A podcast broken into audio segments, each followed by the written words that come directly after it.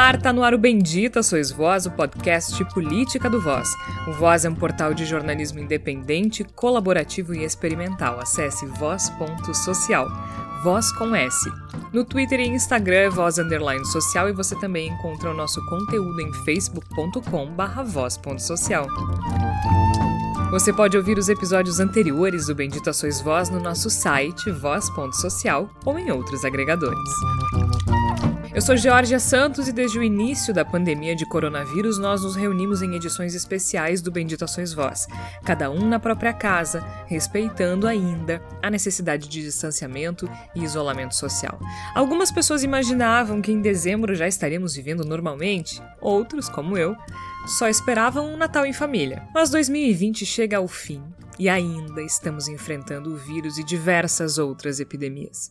Epidemia de ansiedade, epidemia de violência, epidemia de Quando empobrecimento. Acabar, eu não sei o que, que eu faço aí. Eu não sei o que, que eu vou fazer se acabar.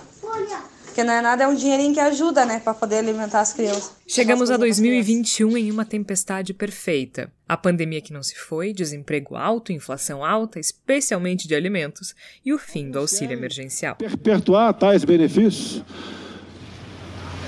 Ninguém vive dessa forma. É o caminho certo para o insucesso. Essa conjuntura provoca uma série de incertezas, especialmente para os brasileiros mais frágeis economicamente e que começam o ano sem saber exatamente quais as possibilidades de trabalho e sem saber se terão os 600 reais, os 300 reais ou nada.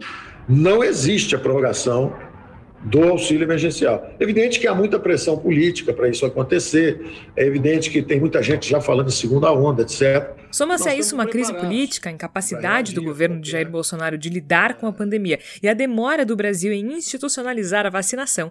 E temos, de fato, uma tempestade perfeita. Vai ser extensiva a todos que queiram tomá-la. Eu não vou tomar. Alguns falam que estou dando um péssimo exemplo. Ô, imbecil! O, o idiota que está dizendo, dando um péssimo exemplo, eu já tive o vírus. Eu já tenho anticorpo. Para que tomar vacina de novo? Nós vamos falar então dessa epidemia de empobrecimento e sobre como é possível viver sem o auxílio emergencial daqui por diante. Para tentar entender essa conjuntura econômica, nós vamos conversar com o economista Eli Matos, professor da PUC do Rio Grande do Sul, sobre a inflação e a importância do auxílio emergencial. Só por isso vocês já podem ter uma ideia de como vai ser dura a discussão uh, sobre um novo auxílio emergencial para o ano que vem. Nós ainda conversamos com a educadora financeira Cíntia Sena e com o presidente do SPC Brasil, Roque Pelissaro Júnior, sobre como a educação financeira pode ajudar, inclusive, a população de baixa renda. Existe ainda essa estigma que pode estar correlacionado para quem tem dinheiro, para quem investe, mas não é nada disso. Na verdade, a educação financeira ela lida com aquela pessoa que vai ter o contato com o dinheiro. Mas a educação financeira também tem seus limites. E aí entra o trabalho de pessoas como a Raquel Grabowska, que, diante dessa epidemia de empobrecimento, criou o projeto solidário CQM, que ajuda pessoas em vulnerabilidade social em Porto Alegre. A situação está ficando cada vez mais desesperadora. Como sempre, eu estou muito bem acompanhada dos meus parceiros Flávia Cunha. Seja bem-vinda, Flávia. Olá, Georgia, Igor, Tércio, ouvintes. Começo minha participação hoje no podcast citando uma frase bastante conhecida do Gandhi: Seja a mudança que você quer ver no mundo. Por que, que eu estou fazendo essa citação? Porque eu acho que o tema que a gente vai abordar hoje, que é essa questão do empobrecimento, a gente, claro, precisa cobrar políticas públicas para enfrentamento desse problema, que ele é histórico no Brasil, que a gente sabe, mas eu acredito muito na ação direta das pessoas comuns. Nós que temos um pouco mais de privilégio, que tivemos acesso ao ensino superior, que temos uma casa para morar, que temos uma fonte de renda, a gente precisa ter um olhar mais empático e amoroso para as pessoas que passam por extremas dificuldades nesse momento de pandemia, que muitas vezes não têm onde morar, não têm uma ocupação que gere renda, e as pessoas têm gente realmente passando fome, né? Então eu acho que é importante a gente pensar nessa questão da ação direta para tentar resolver esse problema. E eu vou encerrar essa minha primeira participação aqui fazendo uma outra citação, que é do Betinho, sociólogo, que ele falava que quem tem fome tem pressa. E é por isso que a gente não pode esperar que o governo resolva esse problema, porque sabe-se lá quando é que isso vai ser resolvido. Igor Natush. Olá, Georgia, Flávia, Tércio, ouvintes do Bendita Sois Vós. Eu lembro nesses dias do Betinho, do idealizador do Natal Sem Fome, uma campanha que ficou 10 anos parada e infelizmente voltou em 2017 por motivos que infelizmente são óbvios, né? Está sendo realizada de novo agora em 2020, o que também é infelizmente uma, uma grande obviedade. Por mais que o Betinho seja uma figura extraordinária que merece eternamente ser lembrado por tudo de bem que fez para o país, eu confesso que eu sinto saudades dos dias em que se podia quase esquecer do Betinho. A gente andou para trás em muita coisa e uma das coisas mais graves é essa. De novo, tem muita, muita gente passando fome no Brasil. A gente não pode descansar enquanto isso seguir acontecendo, e eu acho que esse programa é uma das formas que a gente tem de impor resistência a esse estado de coisas. E ao meu lado ainda está Tércio Sacol. Oi, Tércio. Olá, Georgia, Igor, Flávia e nossos ouvintes do Bendita Sois Vós. Esse que é um desafio, né, Georgia? Eu que sou jornalista na área de economia e a gente se deparou com um, um cenário, inclusive de popularidade do governo ao longo de 2020 é, com auxílio emergencial. Por quê? O auxílio emergencial foi responsável por ter o registro formal, segundo a Fundação Getúlio Vargas, da menor pobreza extrema em 44 anos. É claro que o Brasil não tem orçamento para sustentar uma política de renda universal deste tamanho.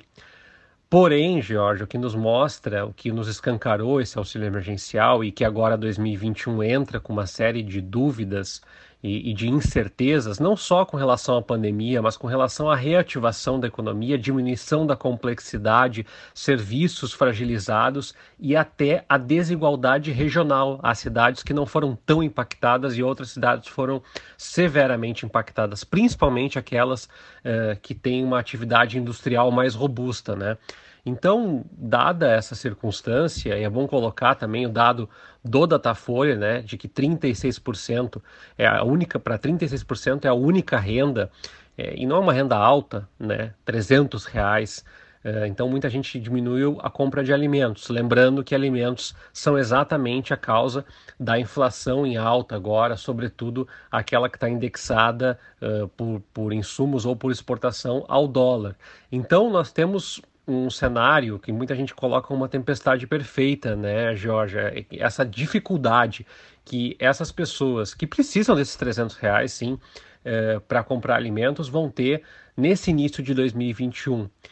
E a gente pode até falar de alguns cuidados paliativos, e existem cuidados paliativos, existem é, possibilidades de economia, é, lógicas de, de auxílio, de cooperação, mas é, é, um problema social sim, e o fato de o auxílio emergencial ter escancarado tanta desigualdade e também é, o tamanho da população que sequer bancarizada era, nos mostra que nós temos alguns indicativos de políticas sociais que temos que é, construir pela frente e também um olhar mais sensível não só para políticas é, fiscais e monetárias, mas para ministérios como desenvolvimento social, educação e saúde, porque é, esse ano de pandemia nos mostrou o tamanho é, das desigualdades do Brasil. Sem dúvida, né, Tércio? Precisa ser um olhar multidisciplinar, até porque há muita incerteza no país nesse momento, como tu bem disseste há pouco, né? E a gente vai chegando no final de 2020 assustado com as perspectivas,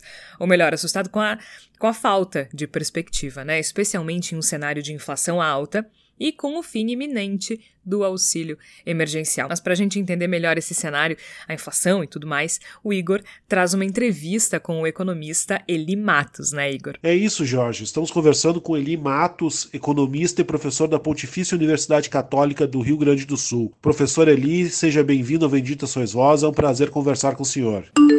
Olá pessoal do Bendita Sois Vós, satisfação imensa poder participar com vocês, trocar uma ideia sobre economia. Sobre a inflação que a gente está observando nos últimos meses e que vai fechar o ano de 2020 com números não tão confortáveis assim, a explicação para essa elevação ela tem várias, várias facetas, mas a gente pode destacar dois elementos, eu acho que são, são bastante centrais. assim. Um deles é o efeito do dólar, o dólar alto ele tem um poder de transmissão de elevação de preço bastante considerável considerável para dentro da economia brasileira. Isso tem a ver, por sua vez, com a transferência, por exemplo, de prioridades de exportação. A gente tem exportado muita commodity e o que pressiona os preços internos dessas mesmas commodities, grãos, por exemplo carne, então tu tem um efeito uh, secundário pelo fato de o dólar tá, estar alto, além, claro, do efeito do dólar alto quando a gente, a gente compra insumos de fora, né? Então tu tem um efeito aí do ponto de vista de economia internacional, né? E claro, nós temos um outro lado que é o efeito do auxílio emergencial. O Banco Central divulgou um estudo essa semana, inclusive, uh, onde aponta essa tendência e ela é bastante razoável de uma elevação do preço de alimentos. Na realidade, o Banco Central focou em famílias até três salários mínimos para fazer esse trabalho, para mostrar o que, de novo, é mais ou menos óbvio e mais ou menos esperado. O auxílio emergencial acabou sendo, especialmente nas três primeiras parcelas de 600 reais, um valor razoável. Ele pressionou muito o preço de alimentos, por exemplo, se a gente olhar carne de primeira e carne de segunda. Quando a gente pensa no movimento inflacionário da carne, por exemplo, é, é, esses dois tipos de carne eles tendem a caminhar mais ou menos juntos.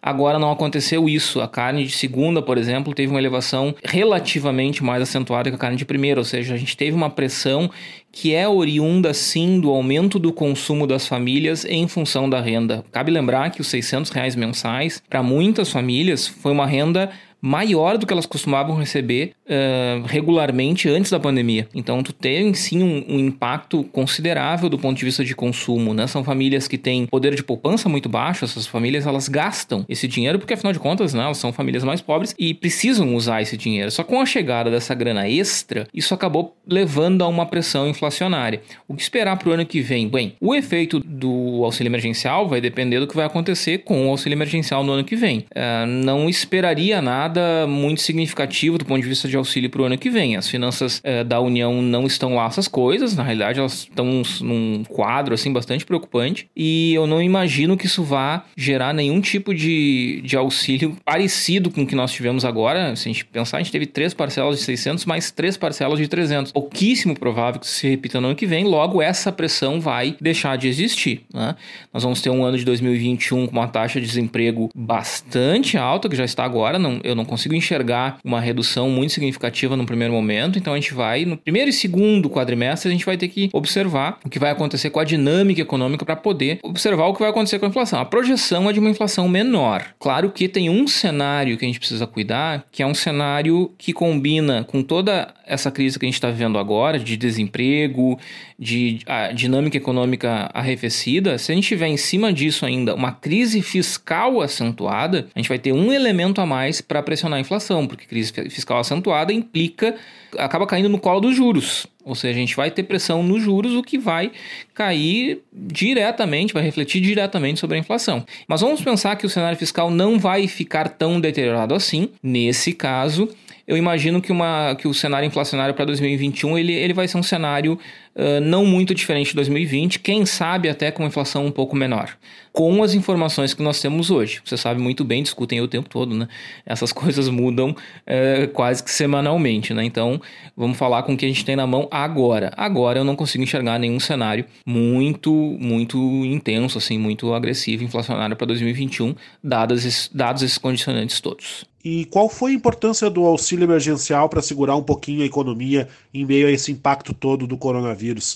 E aproveitando e considerando o que se desenha em termos econômicos para o ano que vem, de que jeito esse eventual fim do pagamento, na verdade, esse iminente final do pagamento, vai atingir a população, especialmente as camadas menos assistidas? O auxílio emergencial ele foi assim ah, de uma importância absoluta para o desempenho da economia brasileira em 2021. A gente está projetando aí Banco Central está projetando e vários economistas projetam uma queda de PIB aí entre 4,5% e 5% para 2020. Uh, eu me lembro que eu falava sobre isso lá em maio, junho, nós falávamos, eu, eu apostava em quedas de 7%, 7,5% porque o cenário era realmente muito preocupante. Né? O auxílio emergencial eh, robusto que acabou sendo oferecido, ele sem dúvida nenhuma ajudou a manter, por exemplo, a dinâmica do varejo, a dinâmica uh, do consumo do consumo de base, né? do consumo básico. A gente teve, por exemplo, Uh, vendas muito significativas e uma atividade muito significativa no setor de varejo uh, de ferragens, por exemplo. As pessoas passaram a reformar casas,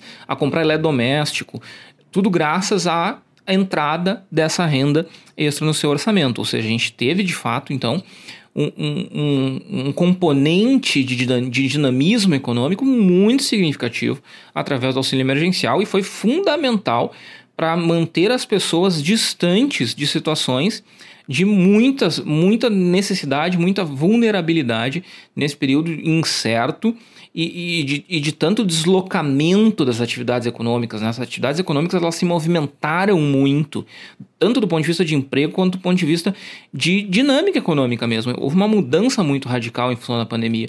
Então, o auxílio emergencial ele foi fundamental tão fundamental que ele trouxe consigo a discussão de que se, se valeria a pena nós pensarmos agora numa renda perpétua, né, numa renda básica, universal, que é uma coisa que o Eduardo Suplicy já vem defendendo há décadas e que se fala muito é, mundo afora, inclusive, e essa discussão aconteceu no Brasil. Ela deu uma arrefecida agora. O cenário fiscal não é dos melhores para discutir esse tipo de coisa, mas isso não significa que nós não vamos ter que pensar sobre esse assunto no ano que vem. O que se fala hoje é num reforço do Bolsa Família. Volta e meia o governo vem com condicionantes para isso acontecer, botando uma série de condicionantes ou tentando puxar dinheiro de outras pastas para poder fazer a realocação desse dinheiro. Então vai depender muito de como vai acontecer o financiamento de um novo auxílio. Eu não consigo enxergar uma repetição do que aconteceu esse ano. Nós não temos caixa para isso assim do nada. A gente vai precisar ter um outro tipo de movimento. E se não tiver nada? E se o, reforço do Bolsa Família for marginal, que é o que está aparecendo, que é o que está aparecendo que vai acontecer? Bom, aí a gente vai ter um outro problema na mão.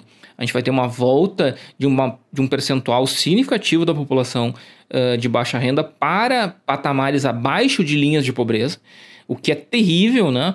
É, e essa discussão ela, ela maquia um pouco, né? Porque quando a gente discute pobreza no Brasil, a gente está falando fundamentalmente é, de, de uma condição crônica de pobreza crônica e não de pobreza do outro lado, chamada de pobreza transiente, que, que as pessoas entram, mas elas entram em momentos de crise e depois saem. Não, aqui está acontecendo um pouco o inverso. A gente tem uma situação de pobreza mais crônica, o auxílio emergencial resgatou, levantou aquelas pessoas da situação, assim que ele acabar, as pessoas voltam. Então a gente vai ter um cenário mais dramático ainda, porque eu vou ter uma taxa de desemprego alta, uma recuperação da economia que honestamente eu não sei se vai ser esse V todo que se fala por aí, é, e a gente vai ter que saber lidar com isso de uma maneira um pouco mais criativa do que simplesmente dar um boost é, no Bolsa Família.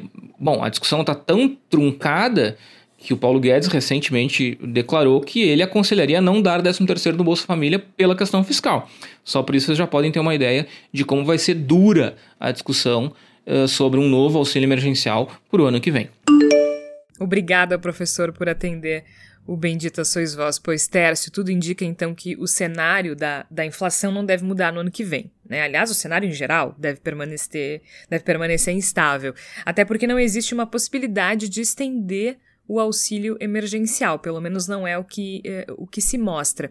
E aí entra o que o professor falou de uma volta significativa para patamares abaixo da linha da pobreza. E ele fala, né, frisa da pobreza crônica e não essa situação de entra e sai. É, essa questão do auxílio emergencial que a gente está tocando e dessas pessoas que são milhões, né? A gente tem alguns dados mostrando que mais de 50% em algum momento das famílias acabaram recebendo, e a gente fala de famílias de baixa renda, mas também de informais, pessoas da áreas, das áreas de eventos, por exemplo, né, cultura, que ficaram completamente fragilizadas, né?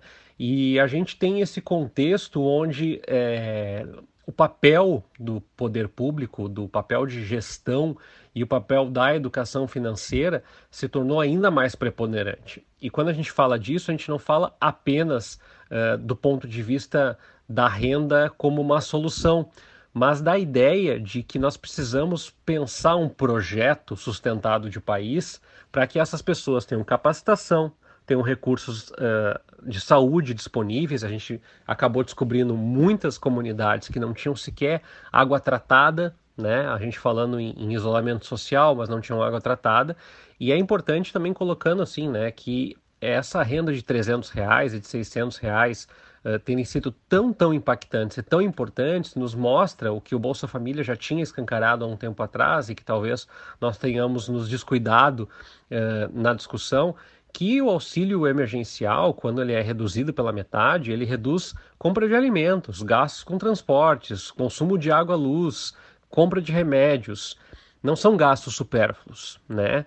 E isso nos dá uma dimensão que nos afeta como seres humanos. E eu não falo só do ponto de vista da estratégia, da análise política, como seres humanos mesmo. É pensar é, que tipo de país nós podemos construir sem políticas públicas que acabem olhando para isso, né? Para o fato de que quando o auxílio caiu de 600 reais para 300 reais, 75% reduziu compra de alimentos, 65% reduziu gastos com transporte, 55% reduziu compra de remédios.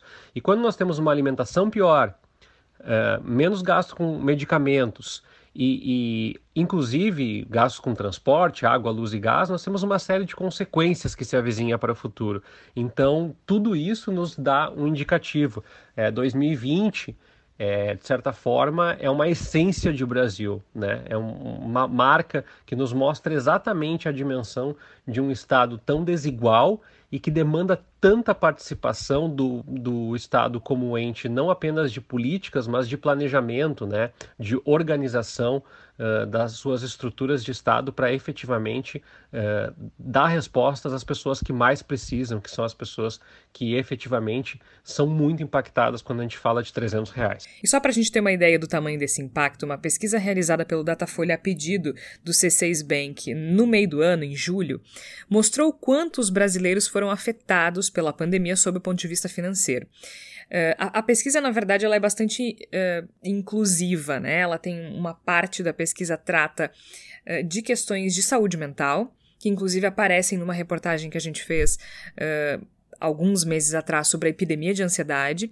Uma outra parte fala sobre violência patrimonial, e esses dados estão numa segunda reportagem que nós fizemos que se chama Epidemia de Violência, e uma terceira parte, então, trata justamente dessa questão uh, do cenário financeiro dos brasileiros, né? E essa pesquisa, então, mostrou quantos brasileiros foram afetados pela, pela pandemia sob o ponto de vista financeiro. E, obviamente, foram afetados de maneira desigual, como tudo nesse país, afinal de contas, a desigualdade se impõe porque a pesquisa mostra que as classes C, D e E, e essas foram designações da pesquisa, foram as mais afetadas. Só para a gente ter uma ideia, tá? A questão financeira ela é motivo de estresse e ansiedade para a maioria dos brasileiros. 67% dos brasileiros responderam que a questão financeira, principalmente durante a pandemia, ela é motivo de estresse e ansiedade. No período da pandemia, a maior parte dos brasileiros com mais de 16 anos precisou cortar gastos pessoais e com a família. 58% afirmam que a renda familiar diminuiu e quase a metade da população teve que adiar as despesas. Né? Uh, e claro, como eu disse antes, o estudo mostra que entre os integrantes das classes C, D e E, os impactos financeiros foram mais comuns, né? foram mais frequentes do que nas classes A, B. Uh, ainda tem, umas, ainda tem outros dados, por exemplo, a suspensão dos contratos de trabalho atingiu 20% da população, né? Tanto assalariados como uh, profissionais autônomos e freelancers foram impactados. De novo, mais frequente entre classes C, D e E. O segmento com menor poder aquisitivo e escolaridade também é o que percebeu que a pandemia afetou mais o desenvolvimento da carreira. Cerca de um terço da população economicamente ativa assalariada uh, afirmou ter redução de salário durante a pandemia provocada pelo coronavírus. Taxa, essa taxa representa 9% da população brasileira com mais de 16 anos, né, 16 anos ou mais. E ainda 43% dos entrevistados desempregados informaram que perderam o emprego durante a pandemia do coronavírus. Então, mais do que nunca, a gente entende a necessidade de tentar tirar leite de pedra né? E uma das alternativas é por meio da educação financeira, né, Tércio? Tércio que traz a nossa próxima entrevistada. Aqui conosco a Cíntia Sena, que é mestre em educação financeira, terapeuta e educadora financeira, autora do livro Independência Financeira ao Alcance das Mãos, da editora DSOP, em coautoria com outros nove autores. A Cíntia tem uma grande experiência, uma larga experiência em educação financeira, e ela está aqui para falar conosco justamente sobre um contexto muito delicado que se avizinha para esse ano de 2021, que é o fim do auxílio emergencial, pelo menos como nós conhecemos ao longo de 2020, o crescente desemprego, pelo menos o desemprego é, de carteira assinada, e também o número uh, infindável de trabalhadores que vai voltar ao mercado buscando. Muita gente pensa que educação financeira, Cíntia, é só para quem é de classe média ou quem pode investir.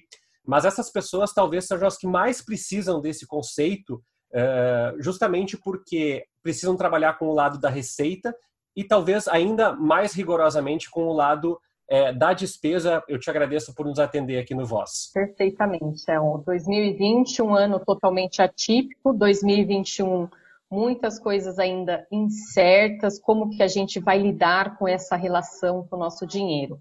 A questão da educação financeira, ela ainda é nova, é algo que as pessoas ainda não têm muita visão existe ainda essa estigma que pode estar correlacionado para quem tem dinheiro, para quem investe, mas não é nada disso. Na verdade, a educação financeira ela lida com aquela pessoa que vai ter o contato com dinheiro. Ou seja, a partir dos dois anos de idade, a gente já tem o contato com dinheiro. Então, a gente precisa saber lidar com essa ferramenta, com esse instrumento. Então, todos nós precisamos sim desse conhecimento, porque a educação financeira ela é comportamento. Então, a qualquer momento que eu tenho que tomar alguma decisão, eu estou praticando a educação financeira. Pois é, Cíntia, e uma das grandes questões, segundo o IBGE, são mais de 50% das famílias do país que receberam o auxílio emergencial em alguma escala, ou 300 reais, ou auxílio para as mães, ou auxílio para trabalhadores informais, e esse auxílio é, se esgota a partir de janeiro de 2021, e a gente tem um cenário de muita dificuldade, porque esses trabalhadores informais, é, muitos deles são informais, eles dependem de trabalho na rua, que depende, por sua vez, de segurança. Quais são os conselhos, primeiro, que a gente pode dar do ponto de vista da, da despesa? Como é que a gente administra gente com tão pouco recurso? Já 300 reais já era um recurso muito finito, muito pequeno, e agora essas pessoas não vão ter essa base financeira. Como é que é, se alinha a realidade dessas pessoas com relação às contas? É, é uma questão de hierarquizar? É uma questão de olhar para qual perspectiva nesse sentido? Perfeito. O auxílio emergencial ele veio mesmo para dar esse respiro, né, esse fôlego para que as pessoas pudessem se organizar, principalmente as pessoas que têm a, a, questão da autonomia, de vender na rua, que foi impedido totalmente. Então, ele veio para dar esse auxílio. E até para a gente pensar, não é um recurso que fala assim, nossa, está resolvendo a minha vida, a minha situação. É temporário, é algo que ajuda paliativamente, às vezes até só a nossa alimentação, que é o item básico que a gente tem que ter, primordial. O que a gente já tem que começar, sim, a observar, olhar, é a economia ainda em relação à questão de desemprego, que está alto, sim, a questão ainda de muitas empresas que foram fechadas durante a pandemia. Então, a gente tem cenários para a gente começar a observar o que, que, é possível ser feito dado essa minha realidade. Então a gente pode olhar como que está ali aquela minha comunidade, o meu bairro, o que, que a gente pode fazer em conjunto que um tem alguma expertise, alguma habilidade que pode auxiliar e nesse auxílio a gente fazer o que a gente fala que é o escambo, que é a troca do recurso financeiro, que é para isso que ele serve. Então a gente tem que sim, dentro dessa nossa comunidade, observar quais são as necessidades daquele bairro, daquela população e ver o que, que eu posso contribuir e em troca disso eu vou receber um recurso financeiro, seja ainda temporário para a gente ir respirando e vendo possibilidades, ou até a partir desse movimento a gente até encontre novos negócios, novas possibilidades. Então, pra, para aquilo que a gente está vivenciando hoje, é olhar as pessoas, as situações. Tem muitas pessoas que ainda não podem sair de casa ou não podem fazer as suas compras.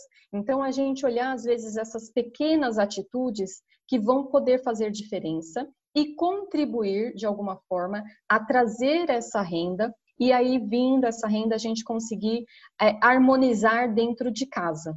E pensando nisso, a gente tem que olhar para as nossas contas, ver quais são essas principais contas que eu tenho. Inclusive, a gente tem esse impacto que a inflação nesse movimento foi e está altíssima, então a gente vai ter que fazer, independente disso, essa lição de casa, essa faxina de olhar todo esse nosso consumo e ver o que, que é possível otimizar em cada um deles. É possível? É possível. A gente tem sim novas marcas aparecendo, novos produtos sendo prestados para a gente otimizar e reduzir ao máximo esse nosso consumo diário em relação ao custo, ao dinheiro. E aí a gente vai conseguir equalizar melhor esse recurso que, mesmo ainda sendo pouco, para que a gente consiga manter por mais tempo. Pois é, exatamente nesse ponto que eu ia tocar agora, que é a inflação dos alimentos e a energia elétrica, entre outros, que são itens básicos, né? Itens de sobrevivência. E muitas vezes a gente até critica o jornalismo por falar, ah, substitui isso por isso, porque eventualmente o problema ele é um pouco mais estrutural, né? No sentido de o Brasil não ter estoques, não ter é, silos e armazéns para ter feito o processo da maneira correta. A gente não sabe exatamente quanto que vai durar essa inflação alta do setor de alimentos, mas a gente sabe já que janeiro, fevereiro e março começa com as pessoas com menos recurso no bolso e com preços mais altos. Então, além dessa questão das marcas que tu falaste aí, é, o comportamento das pessoas enquanto consumidoras, como é que ele pode se moldar a esse momento? É, daqui a pouco é fazer uma pesquisa maior nos mercados da região, é talvez calcular o transporte que ele pode ter um mercado de atacadão daqui a pouco para comprar coisas, se ele tiver possibilidade de mais recursos, ou é daqui a pouco dividir com os vizinhos a possibilidade de comprar mais e ter uma economia. Que, que tipo de estratégias que podem ser feitas por essas pessoas? Excelente ponto. É, os supermercados, se a gente for observar, até é uma pesquisa recente, que é o principal item que a gente consome dentro do núcleo familiar. Então, dá quase 60% do nosso ganho vai para o item de supermercado, que é a nossa alimentação. Então, a inflação, ela vem realmente diretamente no ganho dessa família.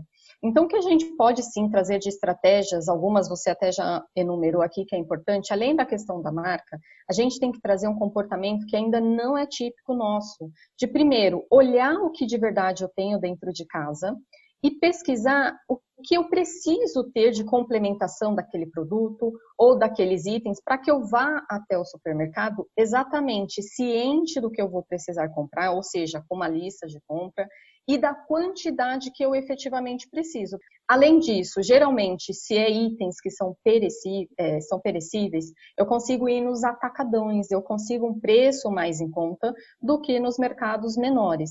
Então, a gente pode trabalhar também nesse sentido, principalmente olhar qual que é esse consumo e necessidade da família. Um outro ponto importante que a gente às vezes acaba, parece que não, mas faz muita diferença, é eu observar o que, que eu preciso efetivamente lá para o mês e eu começar a olhar o que eu preciso para a semana. Além disso, eu posso, até que a gente falou, vamos olhar aí a nossa comunidade. Todas as famílias têm que fazer sua compra, têm que fazer seu consumo e a gente pode sim fazer algo em conjunto, ver qual é o dia geralmente que o pessoal costuma ir, qual que é os produtos que podem ser comprados em conjuntos e negociar até com o próprio supermercado de fazer uma compra única e ver se é possível até ter algum desconto pela quantidade que está sendo comprada, e aí essas pessoas vão conseguir poder dividir entre elas e ter um custo bem menor. Então, são estratégias que a gente consegue sim utilizar para otimizar, reduzir bem esse volume, esse valor. Assim, a gente nem compra mais, não desembolsa um recurso financeiro, e por outro lado, também a gente não desperdiça.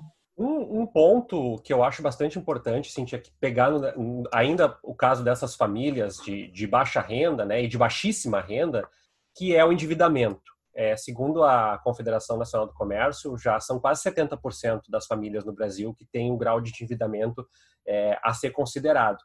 E é muito comum é, entre as pessoas a gente ver histórias de gente que daqui a pouco diz assim: eu atrasei tal conta mas o banco me ofereceu um crédito para pagar tal conta. Ou eu poderia pagar o mercado no cartão de crédito em duas vezes e aí eu consegui fazer isso.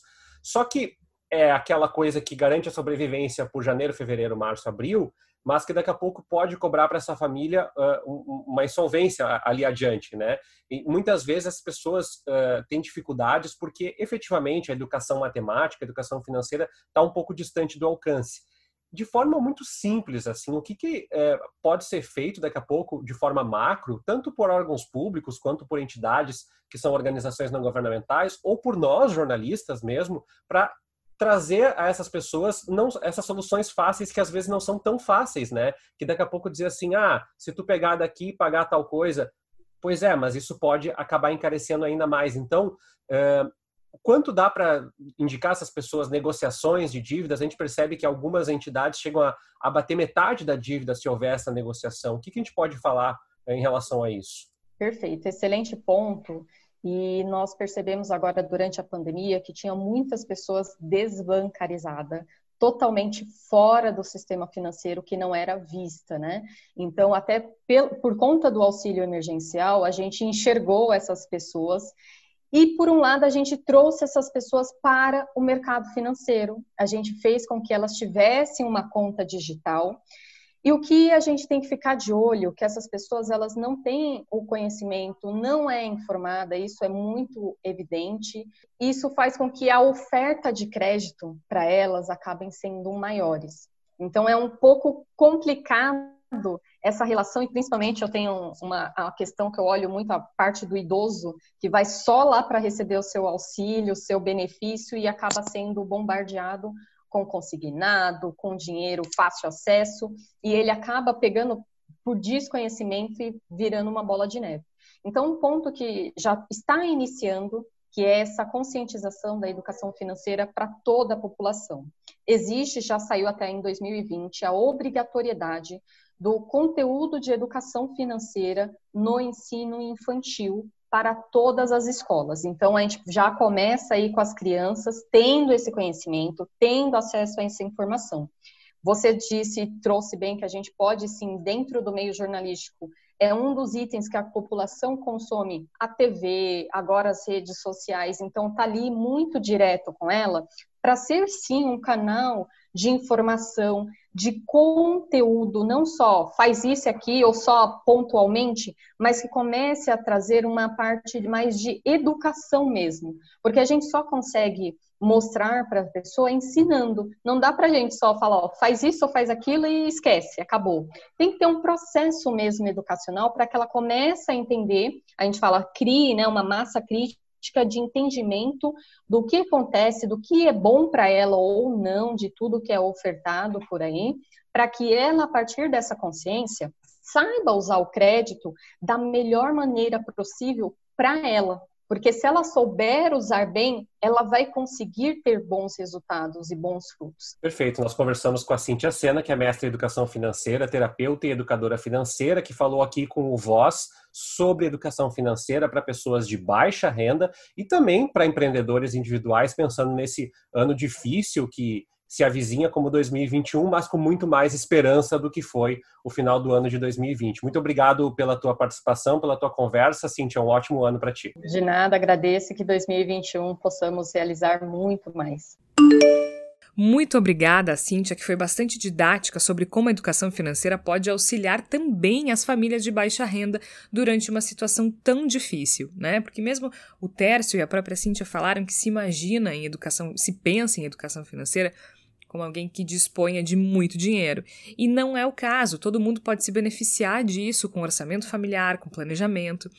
Mas a gente sabe também que mesmo o planejamento ele tem seus limites, né? Quando se tem 300 reais ou mesmo 600 reais, há prioridades. Quando se depende de um valor tão pequeno para botar comida na mesa, é muito difícil falar em orçamento, né? O que se pode fazer é encontrar algumas alternativas que amenizam a dor, que tirem um pouco do peso dos ombros, uma das coisas que a Cintia falou, por exemplo, foi a questão de renegociar dívidas, né? Que é algo que muita gente se sente constrangido, mas que pode fazer diferença. Então o Tércio conversa agora com o Roque Pelissaro Júnior, que é presidente do Serviço de Proteção ao Crédito, o SPC Brasil. Presidente, obrigado por nos atender aqui no Voz. E a primeira questão que eu já coloco para o senhor é o seguinte: a gente está vivendo um momento muito delicado, entrando num ano onde há muitas dúvidas, mas aquele auxílio emergencial, que foi uma medida, como o próprio nome diz, emergencial, e que hoje é a única renda de 36% da, dos que recebem o benefício, segundo o Datafolha, ele está se extinguindo, ele está se exaurindo, porque até porque o, o, o governo não tem como sustentar uma política de longo prazo dessa forma. E essa é primeira questão que eu quero colocar. Como que a gente pode pensar um cenário onde tanta gente volta para a informalidade, sem ter o comércio de rua, sem ter esse trabalho formalizado, e ao mesmo tempo as contas não param de chegar, a conta de luz, a alimentação com a inflação alta. Como é que dá para a gente projetar esses três primeiros meses de 2021 nesse cenário? Bem, é, como você falou, é um momento de transição é bastante difícil, né? Nós vimos que já com a redução lá atrás do auxílio emergencial de 600 para 300 reais, nos primeiros dois meses houve um impacto, principalmente no comércio e no comércio mais popular, né? E a gente deve ter agora, no início de 2021, nos primeiros 90 dias, é algo similar, só que com um impacto ainda maior é no início de 2021. É lógico que a economia ela vive muito de expectativa, né? É, a, o que a gente faz hoje é mirando sempre o amanhã. E o 2021, com a vinda da vacina, traz uma expectativa melhor aí do que foi 2020.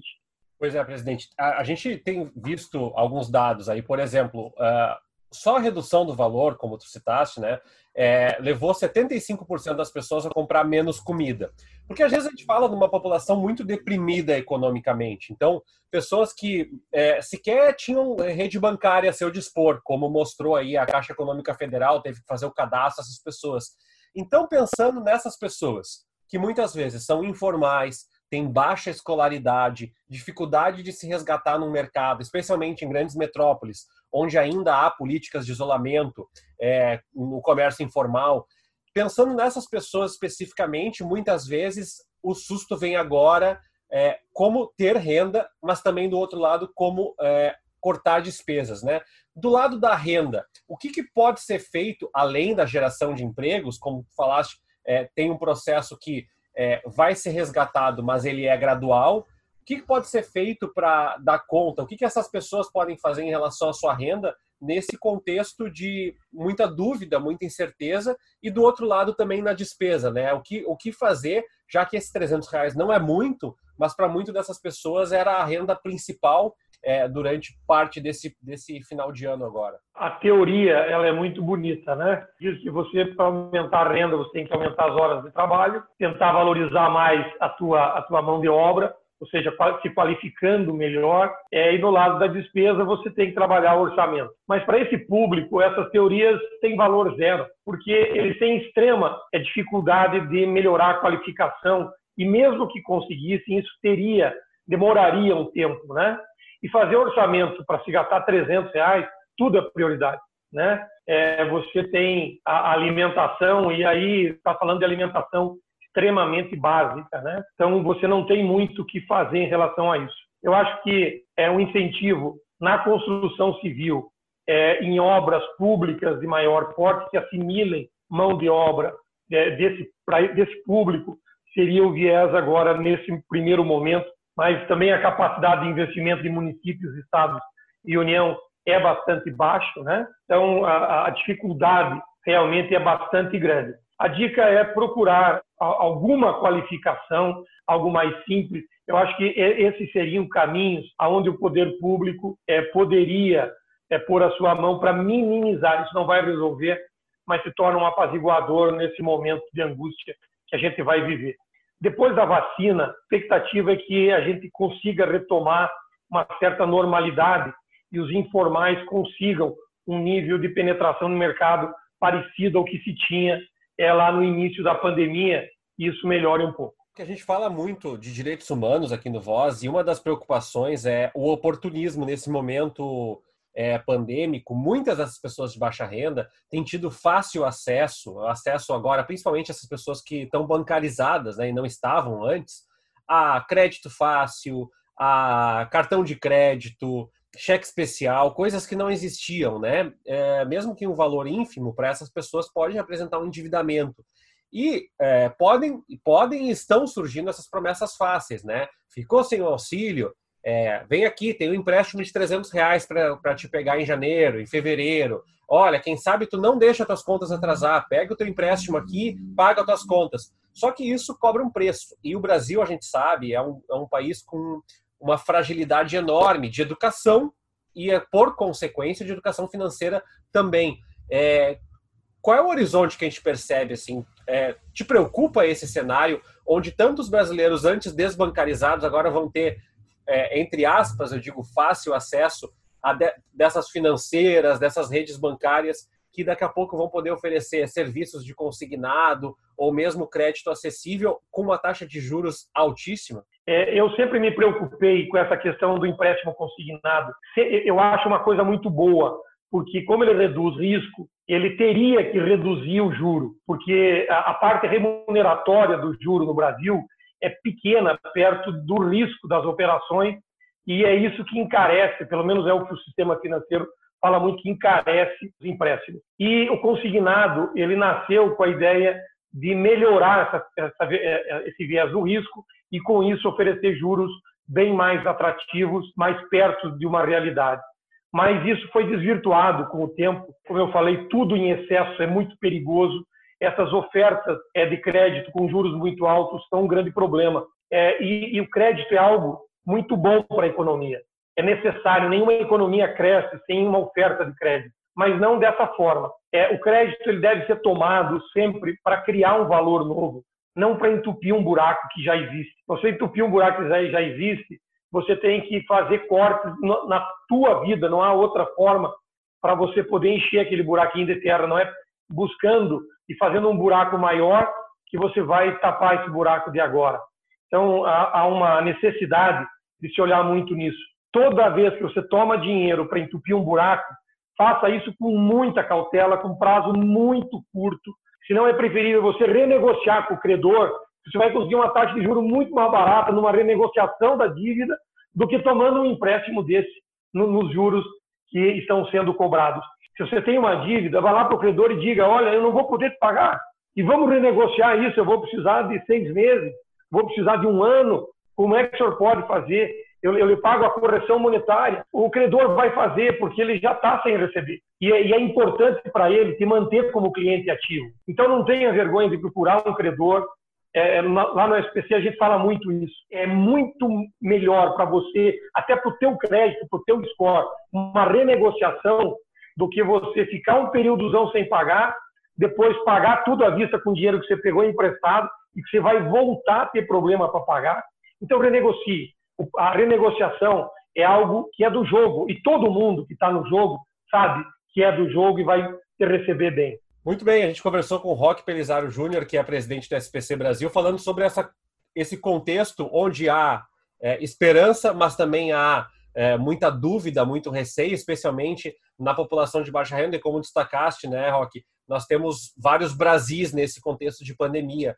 E, eu queria então te deixar um espaço para fazer um, último comentário sobre a perspectiva, principalmente para as pessoas é, que estão endividadas, principalmente para as pessoas que estão com receio da informalidade, é, é, é, essa educação financeira final, aí, esse recado final para as pessoas com relação a essa primeira metade do ano de 2021 que a gente está entrando agora, é, o que a gente pode esperar?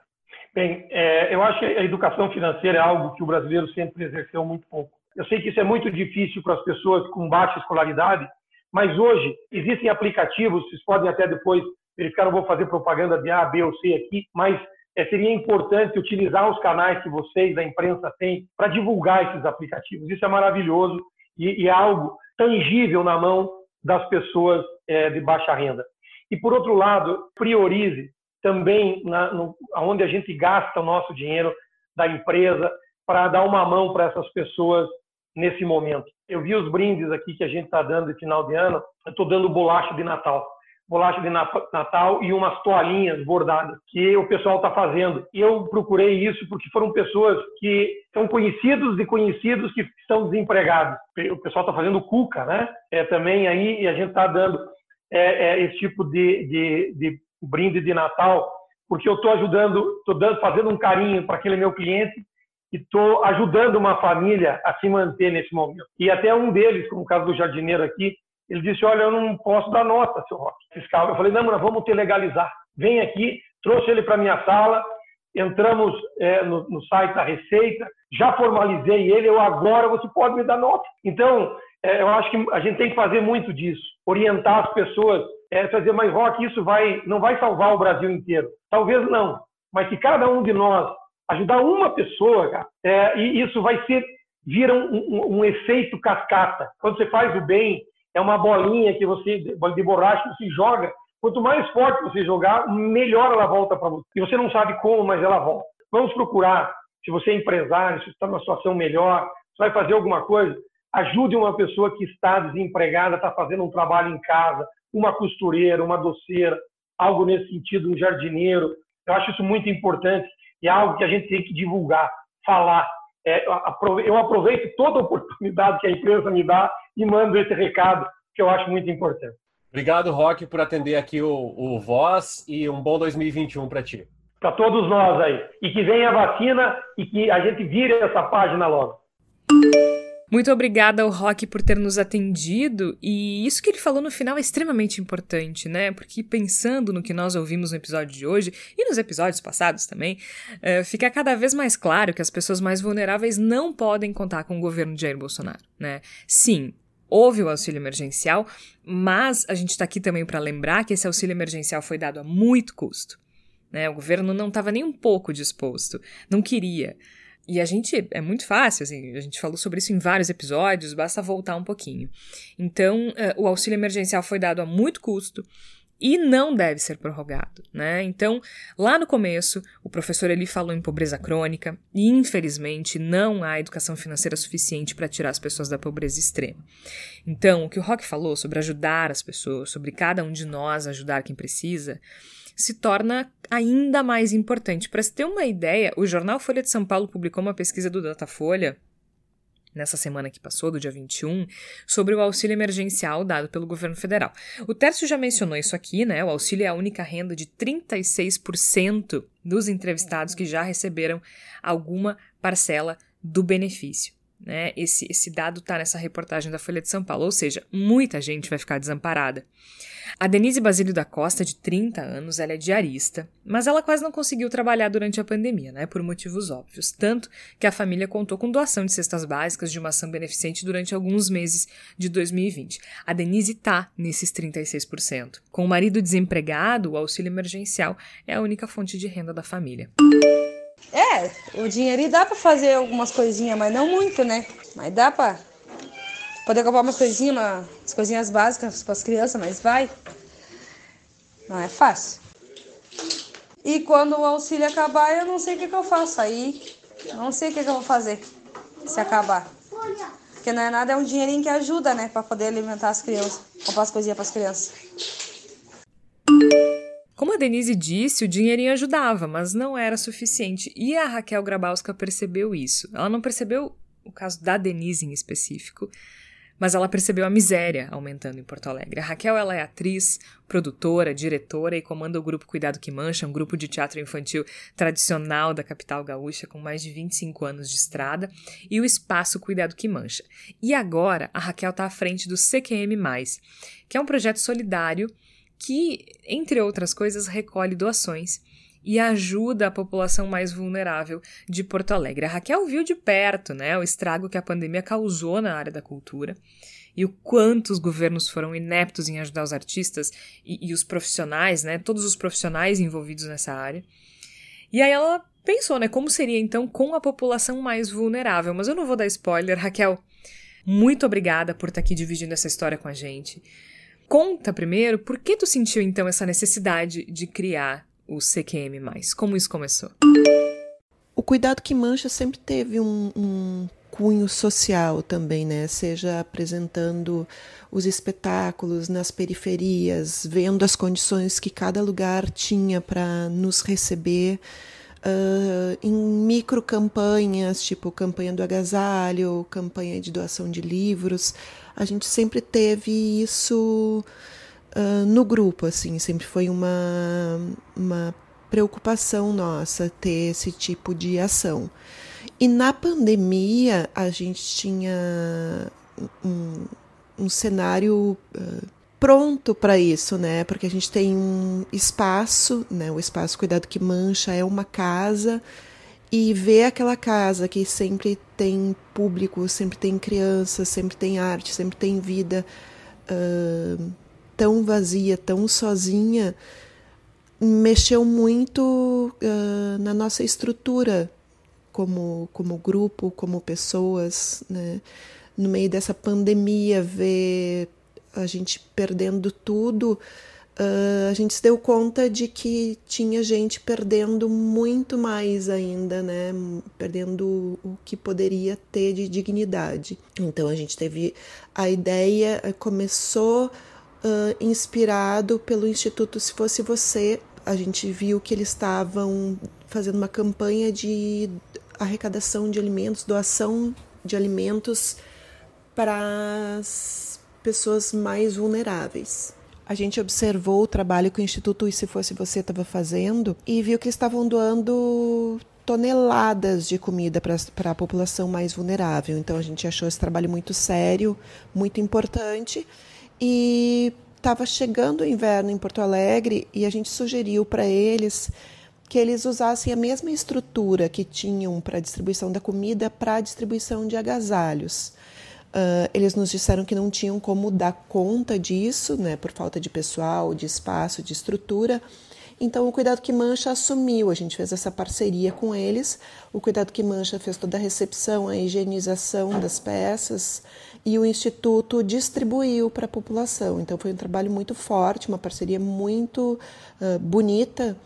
E como o Instituto teve que parar a campanha em função da eleição, uh, a gente conversou e percebemos que não tinha como parar de uh, parar com essa ação, que era uma coisa o, o, frio ia diminuir, mas a miséria não, né? Nessa situação pandêmica, a gente viu que uh, a falta de perspectiva exigia uma ação concreta e continuada. Então a gente oficializou a existência do CQM+. E, e o que o CQM+, faz, Raquel? Como ele funciona? De que forma opera? O CQM+, se constitui então como um coletivo de mulheres, é um trabalho voluntário, como um braço social do Cuidado que Mancha. Nós somos várias, então tem de todas as áreas, né? tem nós do teatro, da música, temos jornalistas no grupo, temos ah, psicólogas, nutricionistas, Uh, várias pessoas que estão uh, empenhadas da maneira como podem, cada uma dando o que consegue em manter esse coletivo vivo, pulsando e distribuindo uh, uma, ten uma tentativa de, de resgatar a dignidade para a população mais vulnerável. É um trabalho forte, é pequeno, porque somos poucas para o tamanho da miséria que a gente está vivendo, mas um trabalho forte, sério e uh, essencial, assim, né? Essencial para a gente como ser humano e essencial para quem a gente leva esse trabalho. E nesse caminho, Raquel, tu, desde que tu começou, né, com esse projeto, porque tu estava envolvida com outro projeto antes e aí nasceu o CQM+.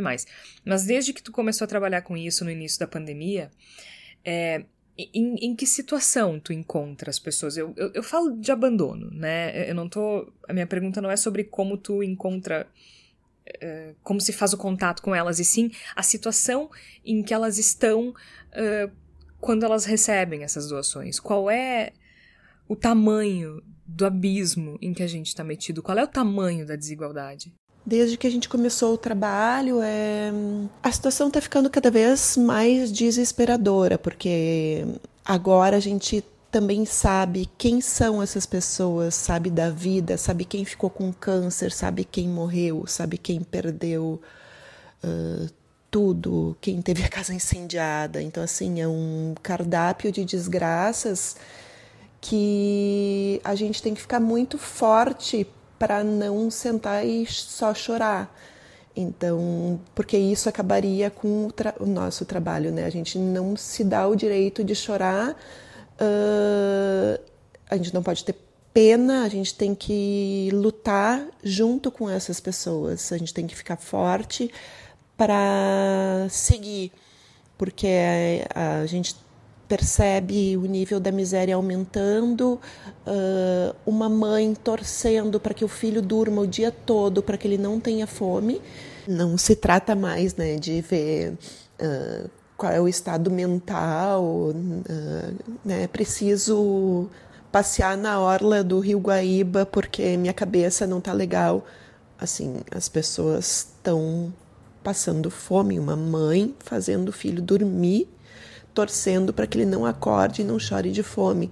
Então, são níveis uh, de miséria, de desespero, que a gente uh, não consegue nem imaginar, assim, né?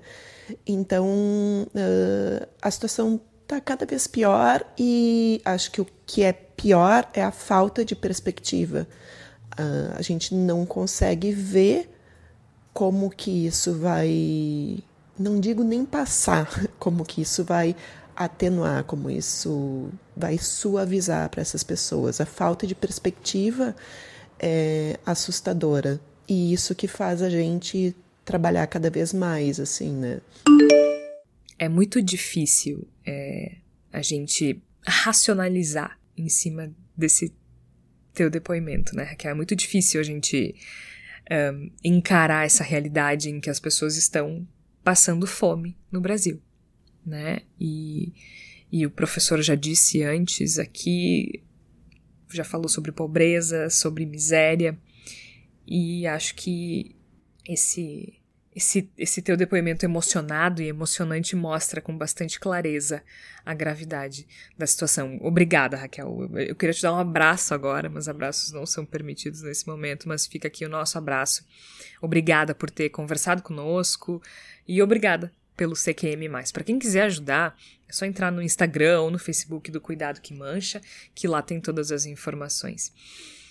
Agora, Flávia, como eu disse, esse depoimento da Raquel ele mostra o tamanho do problema, né? A gravidade da situação. Mas que bom que existem pessoas como a Raquel e como as mulheres do CQM+, e, e como tantas outras pessoas que estão dispostas a ajudar quem precisa nesse momento, né? Bom, queria antes de mais nada parabenizar a Raquel Grabowska por essa iniciativa, esse projeto social a Raquel, que é uma mulher da área da cultura, né, produtora, atriz, diretora de teatro, que é um setor da economia que está enfrentando imensas dificuldades nesse momento uh, de pandemia, em função do cancelamento de eventos. E mesmo assim, a Raquel conseguiu ter esse olhar de empatia e conseguiu organizar esse projeto, que é muito importante. A gente sabe que nesse momento de Natal, de final de ano, em geral as pessoas se mobilizam mais para ajudar o próximo. E, na verdade, esse tipo de projeto precisa de ajuda contínua, porque a gente sabe que a pobreza e a fome, infelizmente, não vão acabar com a chegada do ano de 2021. Muito ao contrário, né? A gente sabe que com o fim do auxílio emergencial do governo vai ter mais gente ainda passando por uh, dificuldades. Mas eu queria só pontuar sobre essa questão de ação social, né? Que eu acho que é importante a gente pensar em primeiro lugar que às vezes a gente pensa que não tem dinheiro suficiente para ajudar os outros, né? Às vezes a gente olha ali o nosso orçamento, as nossas contas para pagar e acha que não tem como ajudar.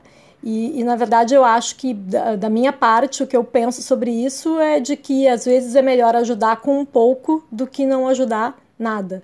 Né? Isso eu estou falando em relação a pessoas que não estejam endividadas, evidentemente, né? mas de repente sobrou ali 50 reais, dá para doar para um projeto social, sobrou menos que isso, ainda assim vai ajudar.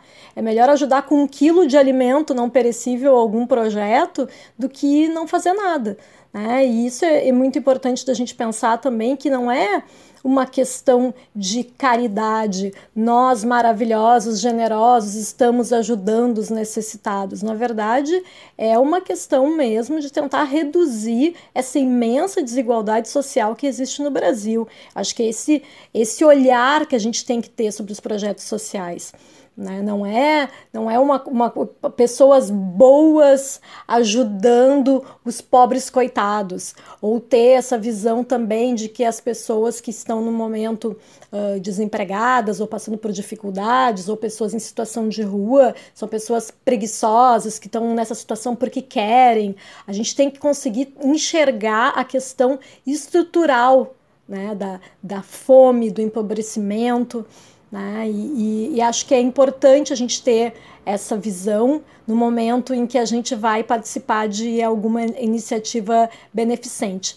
E a outra questão que eu acho interessante falar também é que às vezes as pessoas, isso aí é dentro de si, né? Cada um tem que saber. As pessoas têm que saber o motivo que leva ajudar nesse tipo de ação, né? Algumas pessoas realmente é por empatia, por generosidade, por querer fazer alguma coisa ao invés de simplesmente ficar reclamando dos problemas, né? As pessoas às vezes preferem sair da sua zona de conforto e organizar ações diretas ou então ajudar, seja com dinheiro, seja com trabalho voluntário. Mas às vezes acontece das pessoas fazerem isso por ego, é, e, e isso, isso, eu acho que é uma coisa muito complicada, mas que existe. Mas ainda assim, independente do motivo que for, sempre vai ter algum tipo de projeto importante, interessante para que as pessoas ajudem de, da forma que for, com o valor que for, de acordo com a sua realidade, de acordo com a sua consciência também, porque eu acho que isso passa por uma questão muito individual. Cada pessoa, dentro da sua realidade, tem que pensar o quanto pode contribuir e também se quer contribuir. Porque a gente sabe que, infelizmente, a gente vive numa sociedade individualista. Mas eu espero que para 2021 as pessoas enxerguem com outro olhar essa questão dos projetos sociais e se engajem mais, porque a gente sabe que 2021 vai ser um ano muito difícil aqui no Brasil. Sem dúvida, a gente precisa de muita empatia. Cada um de nós, como disse o Rock anteriormente, pode fazer um pouquinho. Seja com doações, aulas de capacitação online, mesmo ensinando educação financeira, né? Isso pode ter muita valia. Uh, enfim, a gente pode ajudar de muitas formas. O podcast ele é publicado no dia 23 de dezembro quase no Natal, um momento que, querendo ou não, gera muita reflexão. Então, se esse ano, pesadíssimo, não foi capaz de provocar nenhuma reflexão, que o Natal consiga. Que nós sejamos mais solidários, que sejamos mais empáticos. 2020 foi um ano que mostrou o pior de nós, né, Igor? Pois então, eu acho que 2020 vai ser lembrado como um ano que nos empobreceu em várias coisas, né? A gente ficou mais pobre de pessoas e aí eu falo tanto daquelas pessoas públicas que atingem positivamente tantas outras pessoas, quanto também das nossas amizades, dos nossos amores, dos nossos familiares que infelizmente partiram vitimados pela pandemia. Mas também a gente ficou um pouco mais pobre de espírito, né? de moralidade, de decência. O nosso conhecimento foi empobrecido também, ele foi coberto de lixo, de lama por, por, esse, por essa gente ruim, essa gente tosca e horrorosa que, por um azar histórico do Brasil, calhou de estar no poder no momento de uma pandemia dessa gravidade. Né? E a gente ficou mais pobre de dinheiro também, em especial as camadas menos assistidas, que naturalmente elas precisam enfrentar o dia a dia sem os recursos mínimos que a gente de camadas um pouco mais assistidas tem para uma sobrevivência digna. Eu acho que o auxílio emergencial ele foi um respiro, mas não vai ser algo permanente, como a gente já sabe, e talvez isso seja algo de que a gente precisa pensar, né? uma discussão que precisa ser forçada na esfera pública, para que a partir de 2021 a gente comece, aos pouquinhos, a ser um pouco menos pobre, né? a sair dessa espiral de, de decadência horrível no qual a gente está envolvido.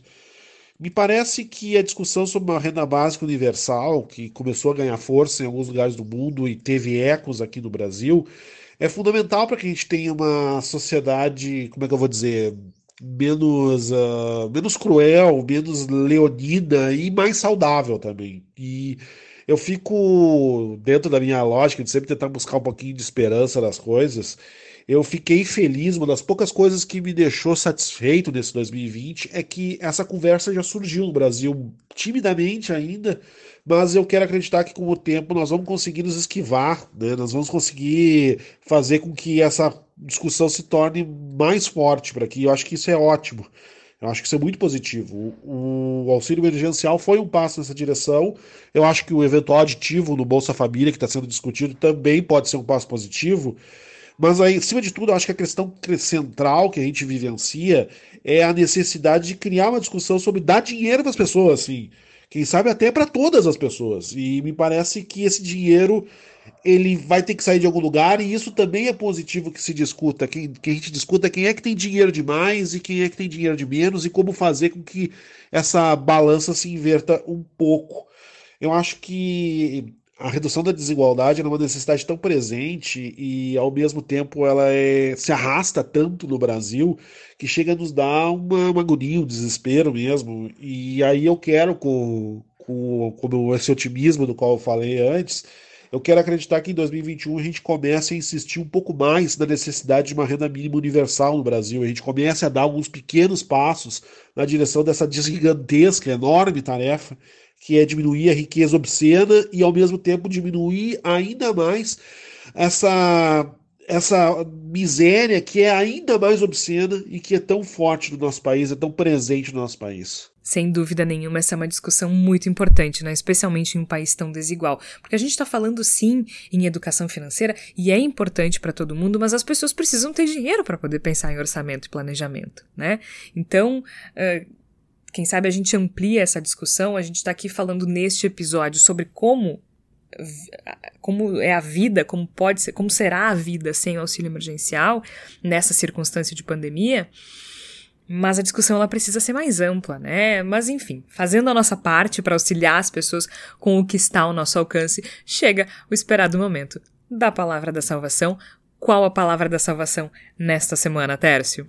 Bom, Jorge, então, como não poderia deixar de ser, quero trazer dois, é, do meu ponto de vista, duas obras que são importantes para compreender esse cenário são obras mais heterodoxas do ponto de vista da análise econômica, mas a gente não se furta de trazer diferentes perspectivas ideológicas no programa sempre nesse espaço. Né? Então, o primeiro é um livro que está acessível, uh, um e-book gratuito, também em PDF, está disponível na internet no site do economista Pedro Rossi também, é o livro Economia Pós-Pandemia, Desmontando os Mitos da Austeridade Fiscal e Construindo um Novo Paradigma Econômico.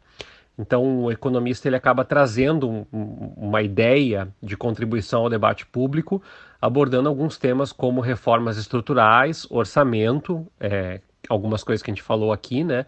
Aumento da dívida pública e também os programas sociais. Esse livro ele é organizado pela Esther Dweck, pelo Pedro Rossi e pela Ana Luiz Matos de Oliveira e tem contribuições de uma série de economistas também.